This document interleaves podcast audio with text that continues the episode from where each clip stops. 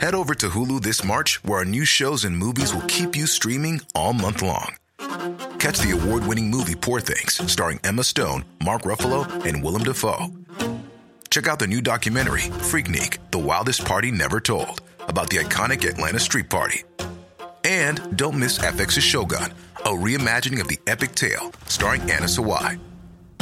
So, what are you waiting for? Go stream something new on Hulu.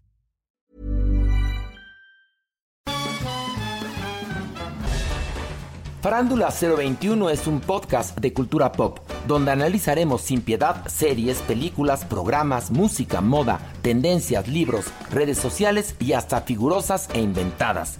Cada jueves un nuevo episodio, con Horacio Villalobos, Pilar Bolívar, Mauricio Valle, Maniwis, La Supermana, Alejandro Broff, Jeremy Cruz y Mario Lafontaine. Farándula 021, un podcast con periodistas, psiquiatras y vestidas.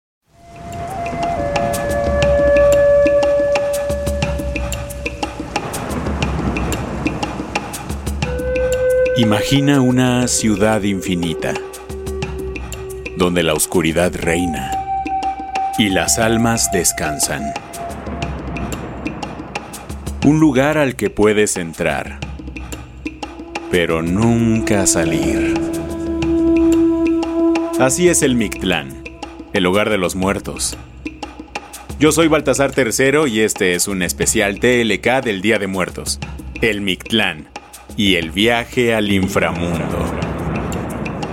En las culturas mesoamericanas la muerte es sinónimo de trascendencia y de regresar al origen, en especial para los aztecas o mexicas, quienes creían en el Mictlán, un lugar donde los muertos encuentran el descanso eterno. Llegar a la tierra de los muertos no es nada fácil. Las almas deben hacer un viaje de cuatro años atravesando nueve dimensiones que las ponen a prueba será mejor que te prepares, pues hoy emprenderemos este viaje. ¿Estás listo? El recorrido comienza en Itzcuaintlán, un lugar repleto de Xoloiscuintles. Ellos se encargarán de guiar a los muertos para cruzar el poderoso río Apanohuacalhuía. Pero no todas las almas reciben la ayuda de los Xoloiscuintles. Aquellas que maltrataron a los perros en vida no pasan el caudal y se quedan deambulando por las orillas del río. Mientras que las almas que reciben su guía logran llegar al Tepeme Monamictlán.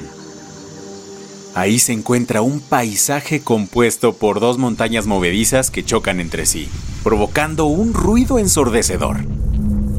Aunque muchas almas se dejan vencer por el miedo a ser aplastadas, hay unas cuantas que, con paciencia, encuentran el momento adecuado para atravesarlas con éxito y llegar a Istepetl, una montaña de obsidiana de cuyos suelos brotan filosas navajas que amenazan con desgarrar a los espíritus. Esquivarlas no es el único reto. En el lugar hay fuertes corrientes de viento que desprenden a los muertos de sus ropas, sus joyas y sus armas. Así, sin cobijo alguno, las almas llegan a Sehueloyan, este es el hogar del dios del viento frío. Según las creencias aztecas, ahí se origina el invierno que llega a la tierra. Una vez que avanzan con cautela, llegan al Pancuetlacoloyán, donde se extiende un desierto en el que no existe la gravedad. Pero, entonces, ¿cómo se atraviesa esta dimensión? Los espíritus no tienen de otra más que rendirse en este punto y dejarse llevar por fuertes corrientes de viento. Eso sí, deben estar alertas, pues cuando llegan al Temi Minaloyan, como se le conoce a la sexta dimensión, caen del cielo flechas que intentan atravesar sus corazones. Solo aquellos espíritus que demuestran la suficiente astucia y rapidez logran avanzar hasta el Teocoyolapan. Este es un lugar donde habitan jaguares salvajes y hambrientos que buscan comer sus corazones. Casi al final de su recorrido llegan a la Panohualoyan, lugar donde desemboca el río Apanohuacalhuía. Sí, el mismo que los espíritus lograron cruzar desde el principio. La novena es la última dimensión. Se llama Chikunamictlán, que se traduce como donde la niebla lo cubre todo. Allí, en medio de la penumbra, Los muertos se ven obligados a reflexionar sobre las decisiones que tomaron en vida. Una vez que concluyen con esta reflexión, dejan atrás el sufrimiento y renovados, entran al Mictlán para obtener el añorado y muy merecido descanso eterno.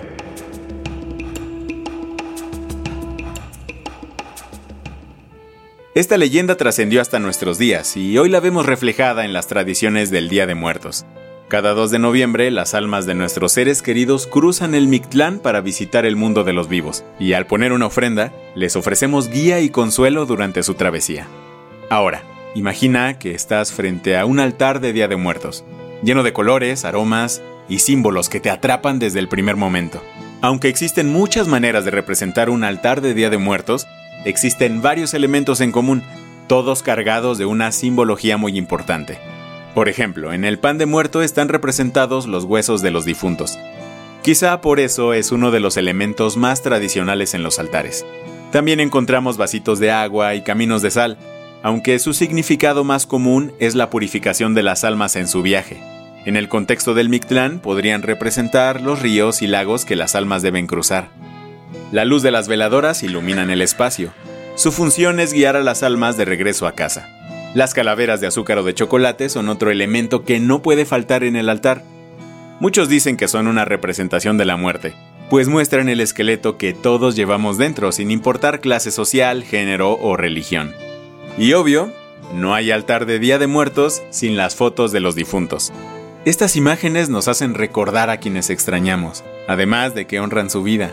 La flor característica del Día de Muertos es el cempasúchil, y adorna las ofrendas con su color naranja y aroma tan reconocible.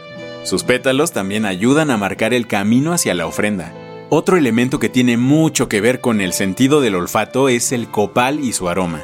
Antiguamente los mexicas ofrecían este tipo de inciensos a los dioses, pero con el tiempo se convirtió en un elemento de purificación. Y, como puedes imaginar, sirve como guía para las almas. Finalmente, la ofrenda debe tener la comida favorita de los difuntos, un festín que les espera al final de su largo viaje. Este episodio especial fue una producción de Te lo cuento. El guion estuvo a cargo de Aisha Lianavi y Lucia Corona. Paula Gándara es la jefa de edición y Sebastián Erdmenger es el director editorial de Te lo cuento. Santillán es la directora creativa y el diseño de sonido está a cargo de Adrián Santillán Ramírez y Alfredo Cruz. Agradecemos a Cecilia Centella y Ana Sofía Vázquez por su apoyo para realizar este episodio.